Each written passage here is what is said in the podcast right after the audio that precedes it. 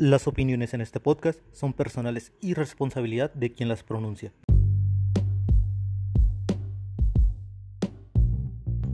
Bienvenidos a las 4P. Personas promedio, pensamientos promedio. Los saludan sus personas promedio favoritas, David Gurrola y Jonathan Cervantes. En breve empezamos.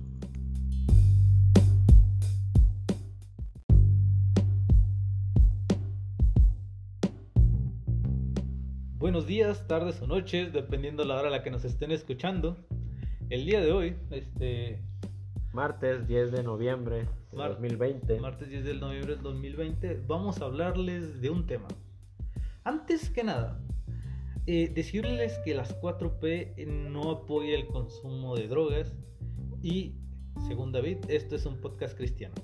Por lo que no, por lo que desde aquí eh, les desalentamos a consumir drogas.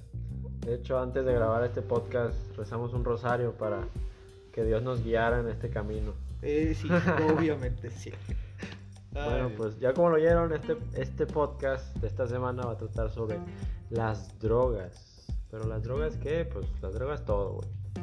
Deberían ser legales eh, o no. ¿Qué tipo de drogas hemos consumido yo y el negro? Ah.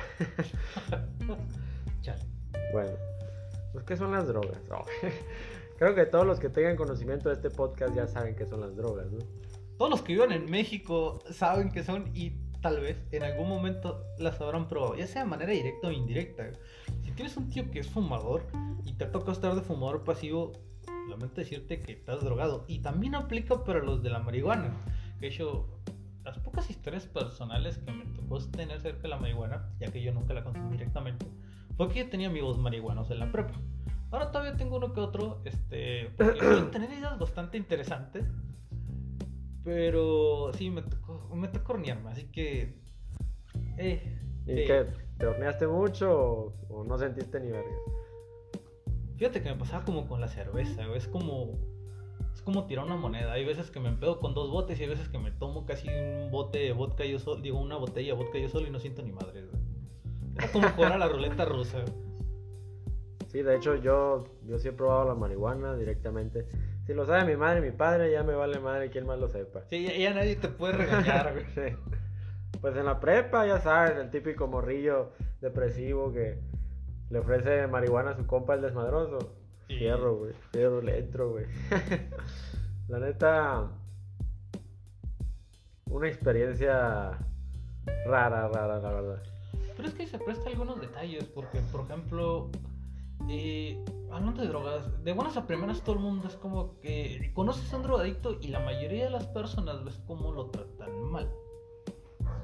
Sí, sí, lo juzgan ya de que es un delincuente, de que anda mal. Pues. Pero es que ese, ese detalle, eh, bueno, esa ideología nace de, de una idea o más bien de una situación que se repite mucho. Y es precisamente que hay mucha gente que, que utiliza esas drogas para... No. De hecho, todas las que utilizan drogas lo utilizan por un mismo fin. Y es para poder evadir la realidad que viven. Se podría decir que sí. Sí, es podría decir que es un fin común.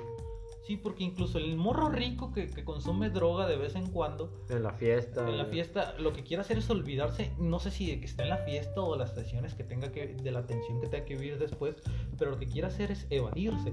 Y el vato que roba con la televisión de su jefe para irla a vender y comprarse un churro de marihuana es por el mismo fin, Es evadir la realidad. Esa es la función de la droga como tal pero por esto deberíamos de crucificar a alguien porque consume drogas, porque trata de evadir su realidad.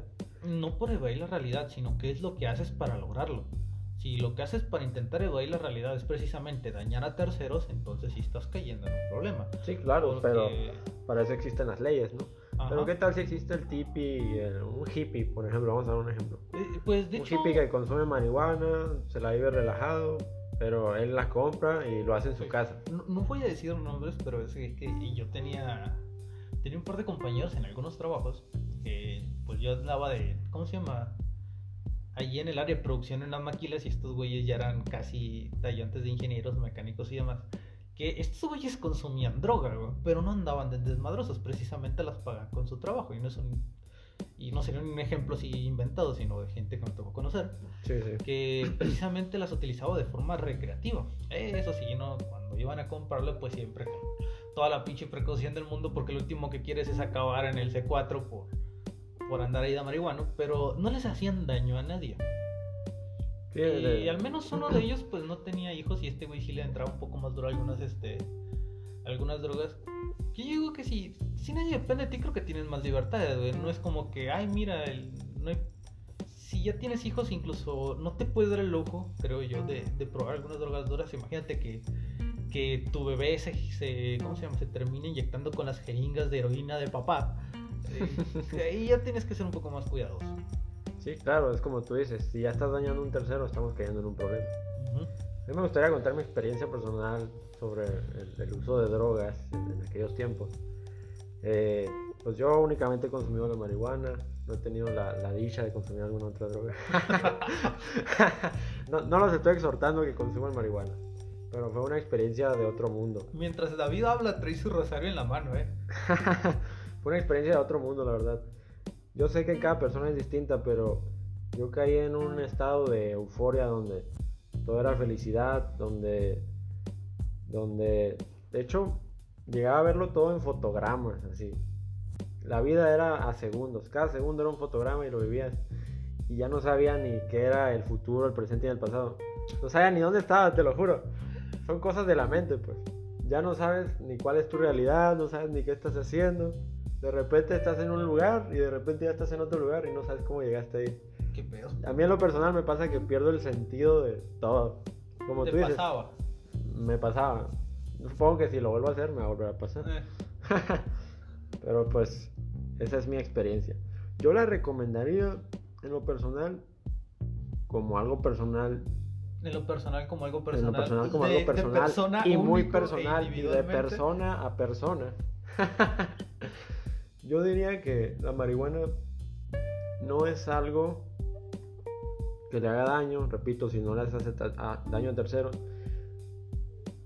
Yo creo que si tú estás pensando en probarla y tienes rato queriéndolo hacer, yo diría que adelante lo hagas, quítate esa duda, pruébalo y lo dejes. No lo vuelvas a hacer para que sepas lo que es, nada más. Mm, Es que mira, ahí también tendrías que hasta cierto punto tener un pequeño círculo social que te pueda, ah, digamos, apoyar o cuidar. Eh, por ejemplo, la cerveza. Eh, casi siempre cuando cuando una persona que no bebe pero tiene ganas de beber, precisamente lo que hacen es como que, ah, mira, pues vamos a hacer una pequeña peda para que, no sé, mi hermanito, que ya va a cumplir, no sé, 16, 17, eh, pruebe la cheve aquí en la bola, que no se vaya lejos a beber acá con un puño de gente que no conoce, donde no tenga acceso a, digo que donde no, como no le damos acceso a, a la cerveza, que se vaya a buscarla, porque la curiosidad de las personas es fuerte.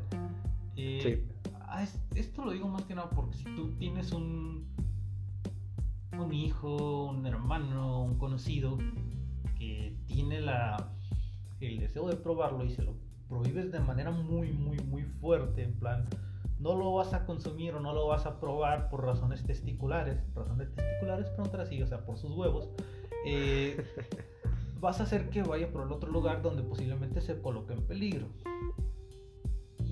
No sé, yo no estaría de acuerdo con que todo el mundo la llegue a probar.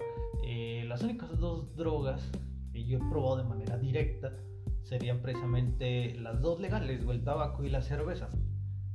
Y la primera, la cerveza, es más que nada por la cuestión social. Y el tabaco. ah, el tabaco fue por mamá, tenía como 20 y quería saber si tenía la fuerza de voluntad suficiente para salir de una adicción. Que duré. sí, sí, Era un experimento contigo mismo. Básicamente duré seis meses fumando y al cabo de otros tres meses lo logré dejar. Lo logré dejar ya que salía el cáncer pulmonar. Sí, eh, desde aquel entonces este, no puedo correr. güey. No, yo no estoy exhortando a todo el mundo a probarla. Yo solo estoy diciendo que si realmente tienes la curiosidad por saber qué se siente, te la quites. Pero y- y ahí yo insistiría con mi pequeña advertencia. O sea, trata de tener un grupo de gente que conozcas cuando vayas a consumir algo porque no sabes qué tan duro te va a pegar. De hecho, si no tienes resistencia o experiencia con algún tipo de droga, este, te puede llegar a pegar muy duro. Pero regresemos este, un poco a, las razones, de ¿Qué es lo que lleva? Ya llegamos a la conclusión de que eh, una, una de las razones, por decir, la razón por la cual la gente se droga, es que quiere evadir su realidad. Expandemos un poco más la pregunta. ¿Qué clase de situaciones te llevan a querer evadir tu realidad? Depende de la persona. Por ejemplo, a mí en lo personal me llegó la curiosidad más que nada. No fue por depresión ni nada, simplemente, ah, bueno, pues vamos a ver qué sale. La probé. Supongo que hay gente que tiene problemas en casa o, sufre bullying, yo qué sé, y quiere dejar de pensar en ello. Supongo que depende de la situación de cada persona, pero llegamos al mismo fin, eh, que es dejar de ser tú mismo. Podríamos decirlo. Dejar de vivir la vida que, estás viviendo, como yo como David, meterme en un David más astral. recuerdo el nombre, eh, creo que ya había hablado del experimento antes del experimento de la rata, donde ah, todos los pinches experimentos son con ratas, qué pendejo. Donde cerraron un chingo de ratas, güey, en una especie de. Uh, de cúpula o de sus, del lugar que tenían todas sus. Este, las separaron en dos grupos.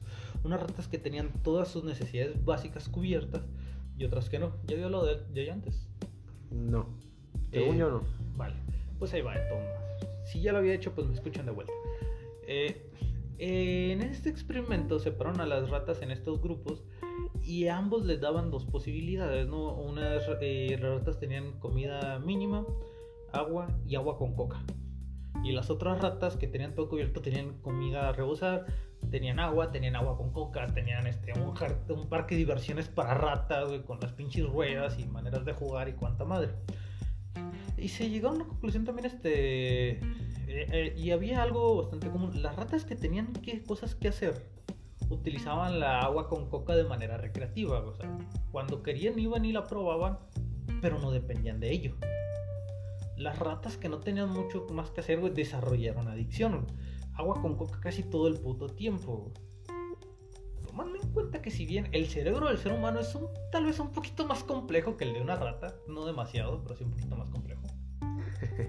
Eh, podríamos llegar que entonces mucha de la gente que de la gente pobre que se droga, en realidad es porque no tiene nada más que hacer, ¿Te has dado cuenta que los grupos sociales de, los drogos son también bastante chicos, Y como no logran este.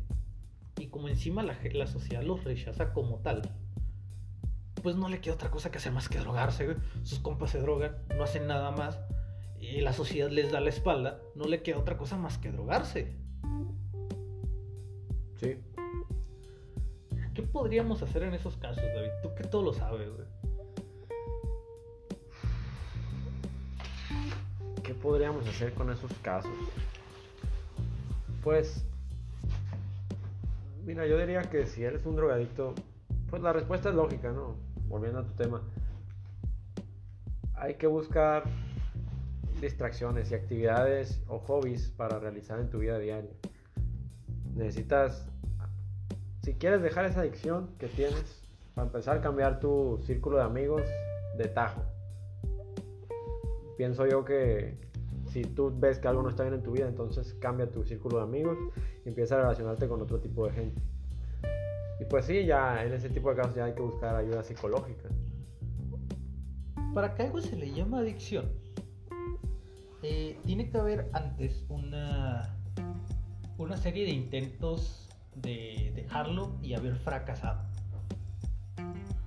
Mm, y ahí es cuando entonces empieza a, también a presentar lo que le llaman el síndrome de abstinencia. Es como que estás, necesito, necesito fumar, necesito inyectarme algo. Eh, no sé, cuando desarrollas esa necesidad, que ya no solamente es un gusto. Eh, igual cambiar de círculo social puede que no sea tan difícil yo que me considero una suripanta social, lo hago de vez en cuando. Pero, y al menos en mi experiencia cuando intenté dejar de fumar, eso sí es más difícil. Y intentar hacerlo de cuajo cuando no tienes una adicción todavía muy desarrollada, y le puede ser lo más eficaz. Pero cuando ya le agarraste el gusto, eh, creo que hacerlo poco a poco sería más sencillo. Sí, claro, o sea, la, adicción a las drogas no se te va a quitar dejando de ver a tus amigos, pero por lo menos ese medio por el que conseguías drogas ya no va a estar. Tú vas a seguir siendo un adicto, pero ya no vas a tener esa, esa motivación para hacerlo. No, de hecho, de hecho, en realidad la motivación continuaría, porque si cambias, bueno, digamos que no está con su círculo social y su círculo social se entera de que es drogo y lo rechaza un poco, o lo rechaza en realidad, va a tener menos cosas que hacer y va a estar más motivado a seguirse drogando. Mm, más que cambiar un círculo social así de huevos, necesitas asegurarte que la gente a tu alrededor sí te va a aceptar como tal y que te va a intentar apoyar, pero seamos sinceros. ¿Cuántos de nosotros estaríamos dispuestos a ayudar a alguien así solamente porque sí? Para eso existe el anexo. No, ya si de plano ese cabrón no quiere hacer caso al anexo, vamos. Eh, no, pero ese es el equivalente a, encerrar a alguien que, necesita la ayuda.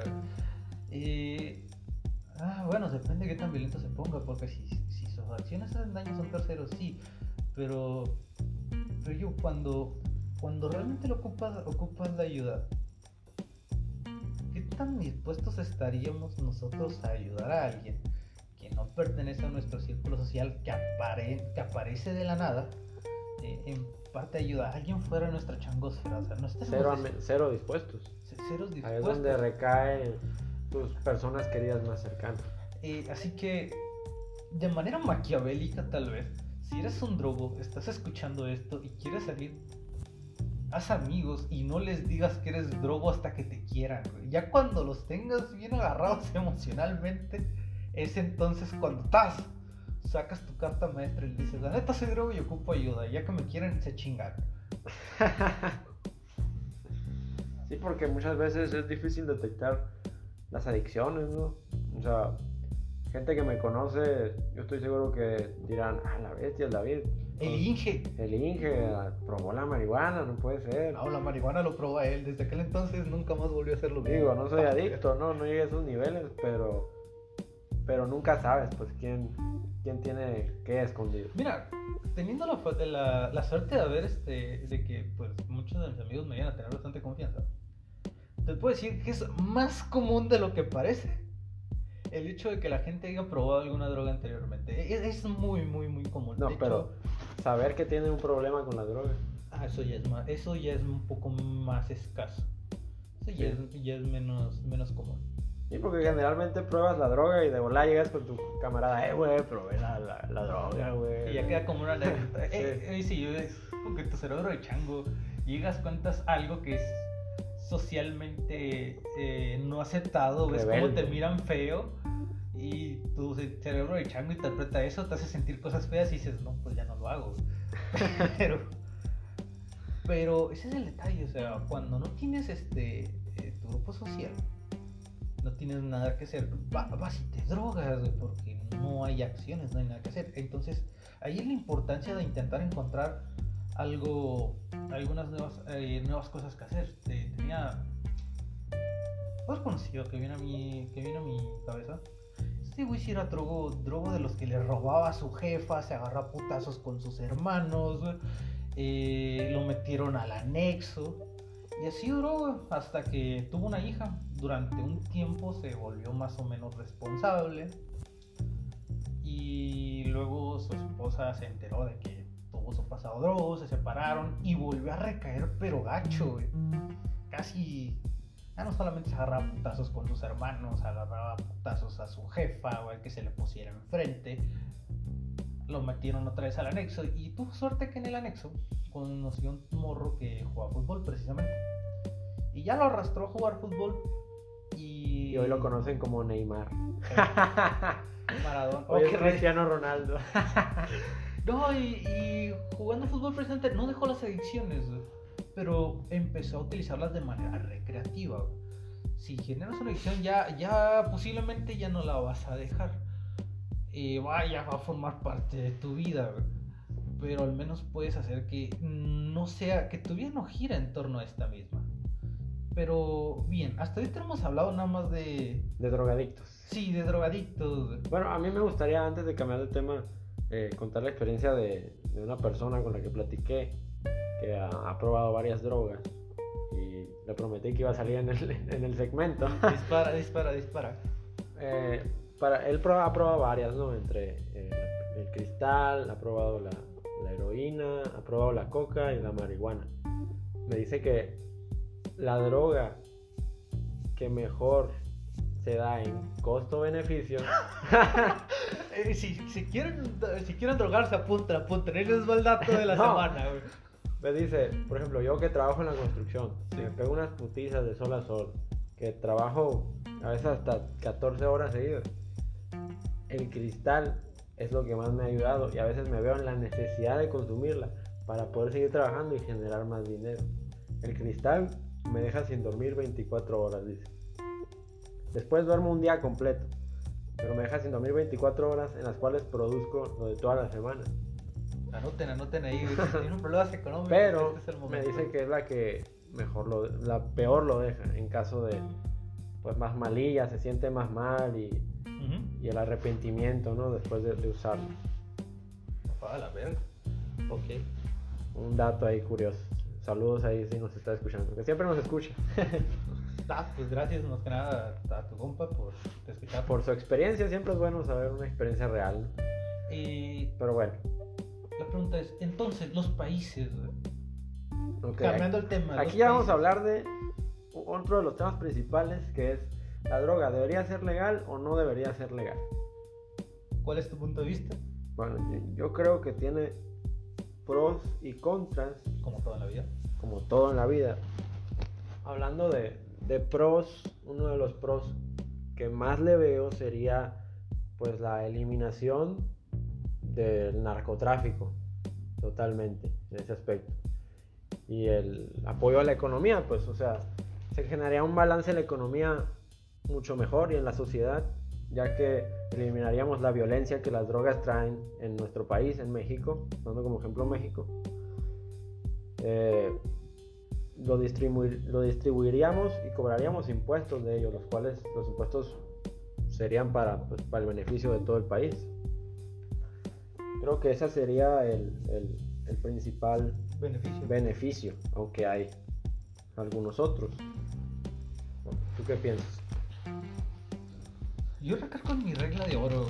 Si tú. Si lo que vas a hacer con tu vida no jode a un tercero, por mí hazlo. ¿A, qué viene esto? O sea, eh, yo que debería de. Sí, de, ser legal eh, las drogas en general. Pero debe haber un estado de regulatorio. En plan. Sí, eh, en, en plan precisamente de que si yo vivo solo y decido echar a perder mi vida fue mi decisión. Sí, fue mi decisión y pues ya una vez que me muera, como lo aplican en Japón, va a limpiar todo el pinche lugar y lo ponen en venta y ya. Yo voy a echar a perder mi vida por gusto, por gusto y placer. Sí, y es parte de, la, de la libertad de vivir en un país libre, ¿no? Sí. Eso sin afectar, con las regulaciones y sin afectar a terceros. Sí, y, el detalle, si yo ya tengo hijos y precisamente no quiero... Eh, alguien me tendría que arrebatar a mis niños para evitar que estos eh, crezcan mal cuidados, porque el ejercicio de mi libertad terminaría restringiendo la de ellos en este caso, porque no les estaría dando lo, lo básico para que se desarrollen como personas en, en busca de mis propios, este, en busca de mi propio placer, en busca de mis propias cosas. Y ahí y entonces lo que debería de ocurrir sería que el Estado debería de arrebatarme a esos niños, ¿ya? Y tal vez este, los usos de la droga porque he demostrado que no soy capaz de cumplir con mis obligaciones básicas. Bueno, pero eso es algo que en lo que se corre el riesgo y se sabe.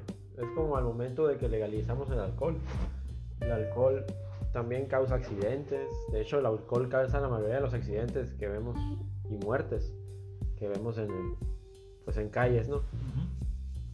Sigue siendo algo malo, existen regulaciones, no debes de tomar en tu trabajo, no debes de tomar manejando, no, no debes de tomar en la calle simplemente. Debe ser en tu casa, en privado. Serían las mismas regulaciones que le aplicaríamos a las drogas. Va a ser para mayores de edad, no debes de, usar drogas usando maquinaria pesada o trabajando o manejando o siendo piloto de un avión, yo qué chingados sé, ¿no? ¿A poco no, no te gustaría que tu, ¿cómo sería que tu piloto anduviera todo gripe ahí? Jóvenes. Enfrente pueden ver un cerro. Y nos vamos hasta allá. Y ahora está más cerca, más cerca, más cerca. Logra un fotograma. Estaríamos aplicando las mismas regulaciones que ya aplicamos para el alcohol y el tabaco, con las mismas consecuencias, pero con un mayor beneficio. Seguimos teniendo, obviamente... ¿Cuál es el beneficio mayor en este caso? El mayor beneficio, pues, como ya dije. Ah, okay, Vuelvo al tema del narco y quiero que el otro punto que no comenté. También disminuiríamos el uso de armas. Tú sabes que la mayor parte de, de armas que se utilizan en el país son usadas por narcotraficantes que pagan protección para sí mismos. Entonces disminuiríamos el uso de armas. También eh, eso es algo de los... De los... que daría por otro tema, pero... Eh, bueno, termina idea, eh, uno de los contras es que sí o sí aumentaría el uso de drogas. Eso no lo ibas a poder evitar porque según expertos, el precio de la droga bajaría hasta 90%. Ya que la droga es tan cara por los riesgos que esta conlleva. Por los riesgos legales, por las muertes, por y fíjate que así en general, tal vez, cuando, cuando me tocó acompañar a mis compas a comprar marihuana, además de una ocasión, porque me voy a hacer pendejo, y yo también me tocó ser el joven, joven salvaje por 50 pesos conseguían lo que llaman el tostón. Era bastante, ¿eh? Alcanzaba para toda su pinche bola como para dos días. Mm, creo que estabas en tiempos viejos. Ahorita con un tostón nomás te alcanza para dos esquinas. Que son, güey. Eh, me mantengo. Desde aquel entonces no sabía mucho sobre, sobre la merca. Me mantengo desactualizado de los precios. Pero bien.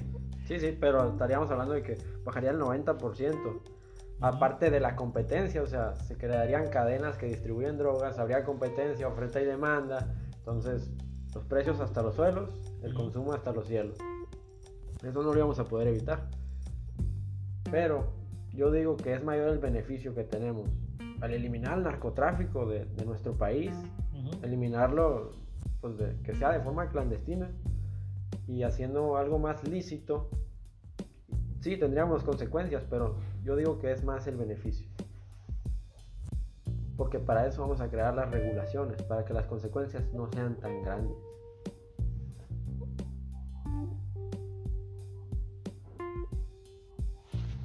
Ok, ok, ok. es mi punto de verla, podrá alguien de, estar en desacuerdo. Y, yo, cosa, creo que estaría de acuerdo en esta ocasión. Pero te decía lo de, ahorita que mencionaste lo de las armas. De acuerdo conmigo por una vez. Gente, guarden, guarden este audio, guarden este pedazo. Creo que vas a estar de acuerdo en más de una ocasión. es la primera vez que lo admites. ¿Qué? bueno, continuamos, continuamos. Eh, bien. Eh, decía que al menos lo de las armas, que por otro tema. Yo opino que bajo también ciertas, este, ciertas regulaciones y bajo cierta documentación algunas personas deberían de tener derecho a poder este, estar armados dentro de su propia casa. pero eso sería otro tema. Ese es un tema para un debate completo, pero yo estoy de acuerdo contigo.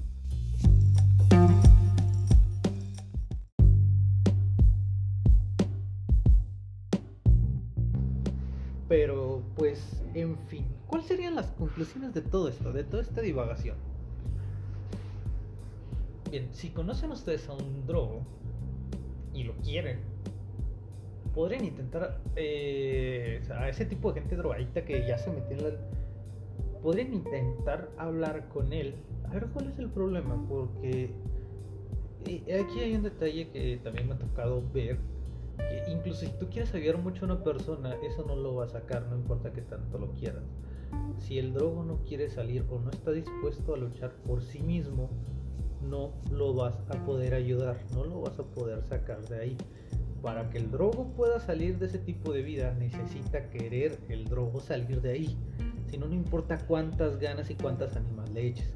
Ahora, si tú conoces a una persona de esa naturaleza, la quieres y ves que quiere salir de ahí, puedes intentar darle apoyo, llevarlo con este, ahora sí, buscar un profesional, llevarlo con él e intentar pasar tiempo con él intentando hacer nuevas actividades, como salir a caminar, ah, no, que ahora volvimos al menos en Sonora a, a naranja. A naranja, no sé, ver películas, agarrar esos, este, agarrar un libro, leer un instrumento y aprender a tocarlo. Sí, aprender a tocar un instrumento, jugar videojuegos.